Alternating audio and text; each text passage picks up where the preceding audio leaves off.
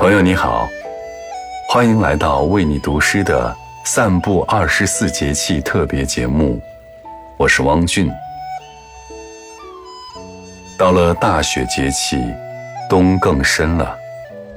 古人将大雪分为三候：一候核弹不明，二候虎始交，三候力挺出。核弹就是传说中的寒号鸟。核弹不明，是说此时因天气寒冷，寒号鸟也不再鸣叫了。虎始交和力挺出，则是古人观察到大雪节气，阴气盛极而衰，老虎因感知到阳气已暗自萌动，便开始求偶。力，也就是马兰草。则开始萌发新芽。作家李娟的《冬牧场》里有一句话很适合作为大雪三候的总结语。她说：“无论如何，寒冷的日子总是意味着寒冷的正在过去。在这样寒冷正在过去的日子里，想到张九龄的《感遇其妻》。”江南有丹菊，京东有绿林。起依地气暖，自有岁寒心。可以见家客，奈何阻众身？命运为所欲，循环不可寻。徒言树桃李。此木岂无因？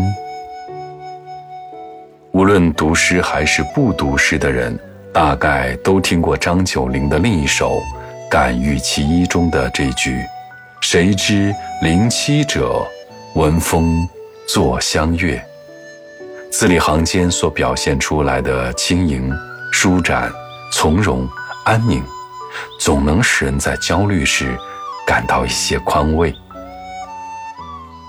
这首《感遇其妻》也是如此。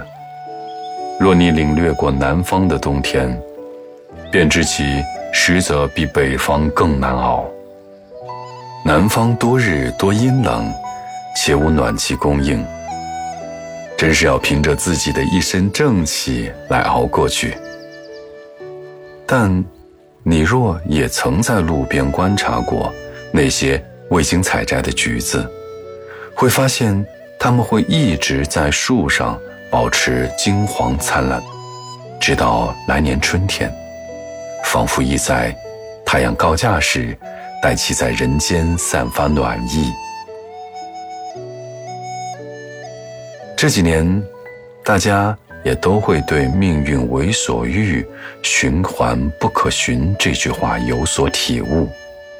时运艰难，瞬息万变。我们在这样巨大的不确定中，不知如何安度。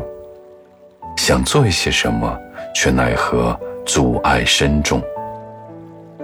但最后，张九龄又告诉我们：“徒言树桃李，此木岂无因？”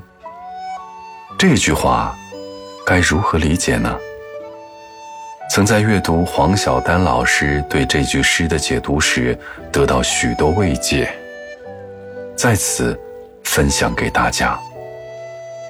他说：“虽然我们不知那佳木成荫的日子何时到来，但只要意念中那棵灿烂的橘树存在于天地之间。”人生就不会被全然侵蚀。今日大雪，我相信严寒正在过去。